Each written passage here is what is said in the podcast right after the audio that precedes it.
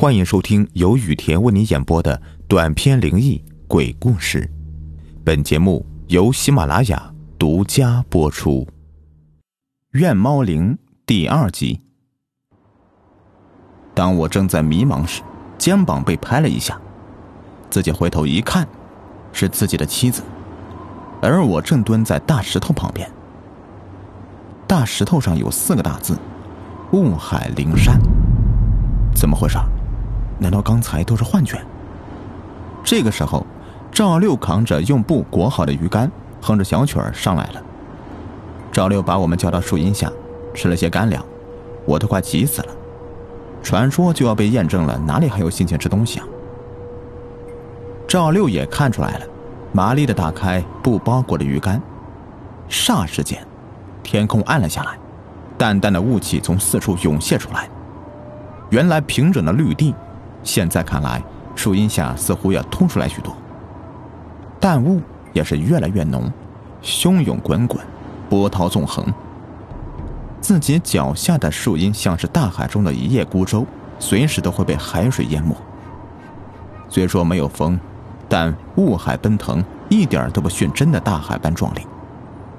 我当时就被惊呆了，颤抖着说：“天哪，这是传传说。”是真的。忽然，一条黑影在雾海中划过，随即就消失了。我刚一愣，赵六像看出我的心事一样说：“那就是煞寻，别靠近雾，他可是吃肉的。”说着还怕我不相信呢，用绳捆在地上的半只烧鸡，随手一抛，便丢进雾海四五米处。再把绳子拉回来一看。我和妻子都惊呆了，绳子那头只剩下了一块骨头了。我不停的用相机拍照，带着四五个胶卷全部拍满了。这个时候日已西斜，赵六边收拾东西边说：“咱们回去吧，千万不能在山上过夜呀，走夜路也不行。”说完，裹起鱼竿。说起来也怪呀，这鱼竿一收，雾海飞快的就退去了。又恢复了原来的样子，天也亮了几分。我们三人回到赵村，村长依然盛情款待我们小夫妻俩，但被我谢绝了。我现在想的不是这个，而是赶紧的洗出照片，向外一发布，我就要飞黄腾达了。我带着妻子开着车飞速穿梭于公路之上，来时用了六个多小时，回家只用了四个小时多。一进家门，晚饭也不吃了，直接跑去暗房洗照片了。这一进去就到了凌晨了，也不知道过了多少个小时。我从暗房里拖着脚走出来，困得实在是不行了，手里拿着照片的纸袋倒在了沙发上。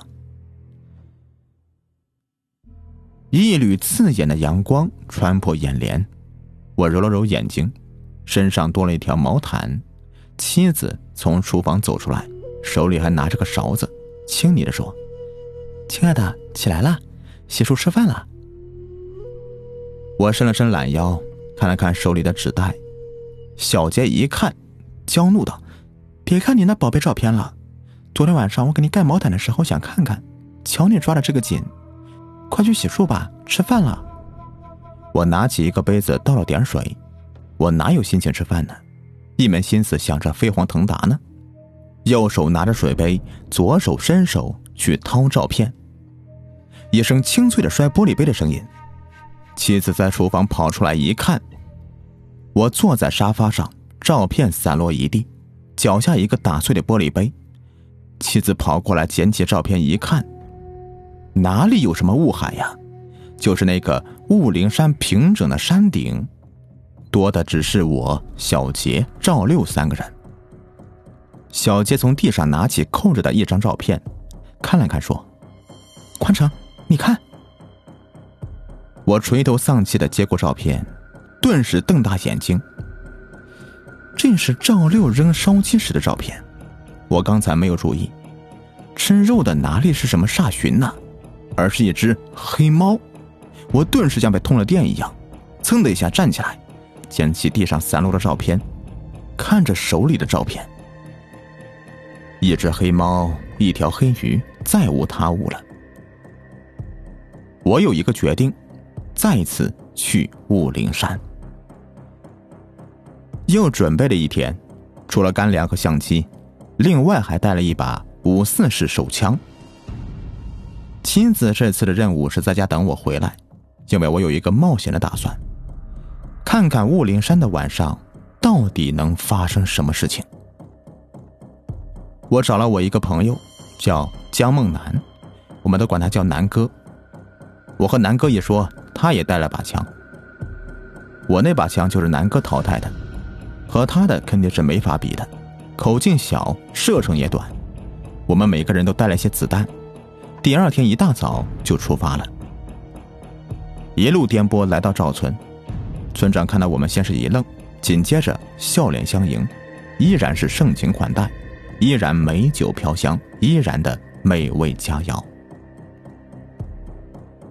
吃的差不多了，村长说：“二位兄弟。”回去吧，这次你们想干嘛，我都知道。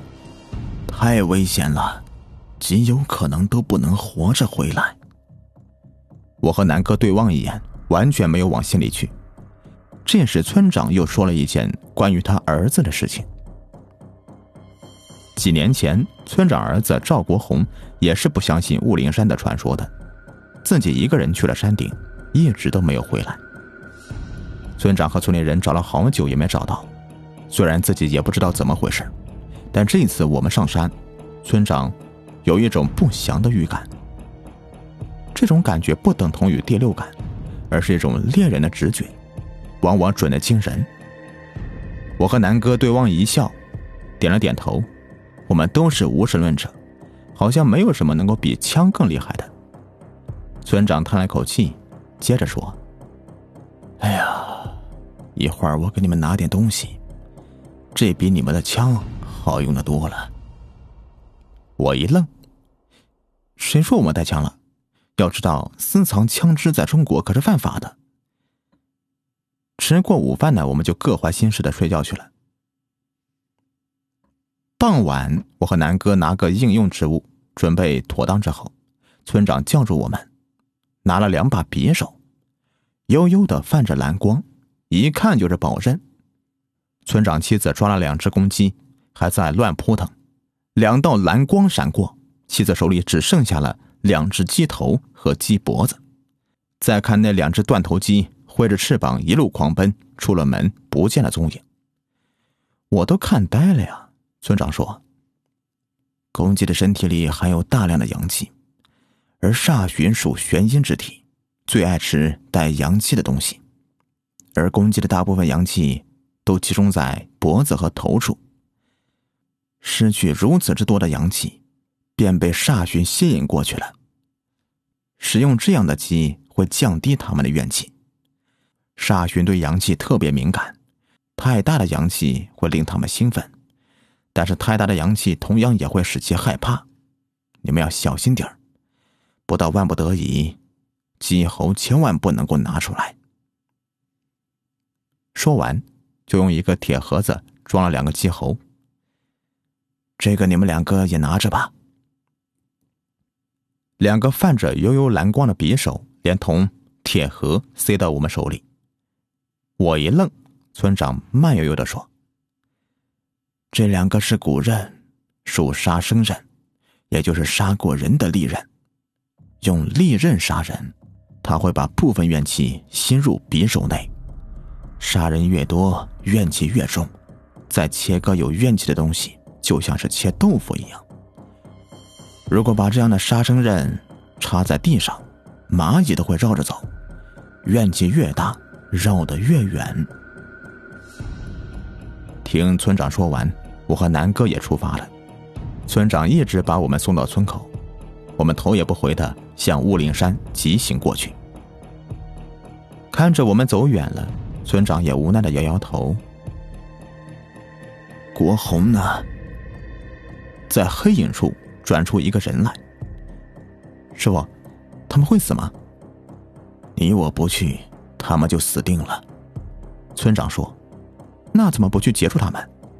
国红问。这事儿早晚得有个了断，也是命中注定的，有此一劫。那咱们有多大胜算？村长和国红边往村里走边说：“没有。”我和南哥急行到了山脚，天已经大黑了下来。抬头看向半山腰，一对幽红的灯火像一对怨灵的眼睛闪烁着，山上的树木像恶魔一般的抖动着，丝丝的山风像剔骨的尖刀般吹得人脸生疼。在我们面前的山上，安静的让人窒息，安静的让人害怕。我和南哥一人点燃一支烟，深吸一口。提起枪，向山顶走去。我们谁也没有注意，我们刚一走，一对幽红的眼睛一闪便消失了，随即草丛中一对幽蓝的眼睛也一闪而过，消失在了茫茫夜色中。我们刚走到半山腰，前面一对幽红的亮光一闪，谁？他妈的，装神弄鬼的！远处一声咔嚓一声后，又安静了。我被吓坏了，直觉刚才那个东西绝对不是人。小声的对南哥说：“南哥，要不咱们回去吧，大不了我不拍照了。”还没等我说完呢，南哥就大声对我吼：“屁话！你是不是男人？来都来了，这有什么好怕的？走！”我感觉南哥可能是心里也没有底，但回去可能更加危险。二人接着往山上爬，山风越来越大，隐隐约约的还夹杂着小孩啼哭的声音，朦胧不清的。忽然，前面有一团篝火。谁这么晚了还在山上啊？我们把枪插在裤腰里，向火光走去。只见火堆旁坐着一个老者，头发银白，背对着我们。刚一走上前，一个苍老的声音从四面八方钻进耳朵：“你们回去吧，这里有妖怪。”我说：“老人家，这么晚了怎么还在山上啊？多冷啊！”那老人像没有听见我说话一样：“你们回去吧，这里有妖怪。”我一愣，南哥就开口了。你这老头少来这套啊！妖怪，妖怪在哪儿？这时一阵阴笑传来，老人转过头来，我就是。一张鱼脸向前凸着，硕大的鱼眼闪着幽红的光，上下各有一排獠牙支出唇外。砰的一声，一声清脆的枪响把我在噩梦里面拽了回来。鱼怪眉心多了一个洞，这一枪不用想也知道是南哥开的，我吓得哆嗦着，拽出枪。眼前的鱼怪嘿嘿一声阴笑，向山顶飘去。南哥刚要追，被我一把在后面抱住，带着哭腔说：“南哥，我们回去吧，那个东西快他妈吓吓死我了。”还没说完呢，啪的一个耳光子，南哥大怒：“怎么他妈的跟个娘们似的？”怕死就给我滚蛋！说完，推开我，向山上追去。我被南哥一推，瘫坐在地上，哭了起来。虽说我爱冒险，但我哪里见过这个阵仗啊！一连串的枪响在上面传来，肯定是南哥。我们每一个人的子弹有数，这一传基本上就剩不下什么子弹了。我狠狠地抽了自己一个耳光。宋宽成啊，宋宽成，你也算爷们儿！站起身来。向山顶跑去。本集已播完，咱们下集更加精彩。节目最后呢，教你们一个省钱的小妙招：如果您网购时有想要购买的商品，先不要结账，添加微信公众号 API 六五零，把您想要购买商品链接发给公众号，然后再按照流程下单，即可获得省钱优惠。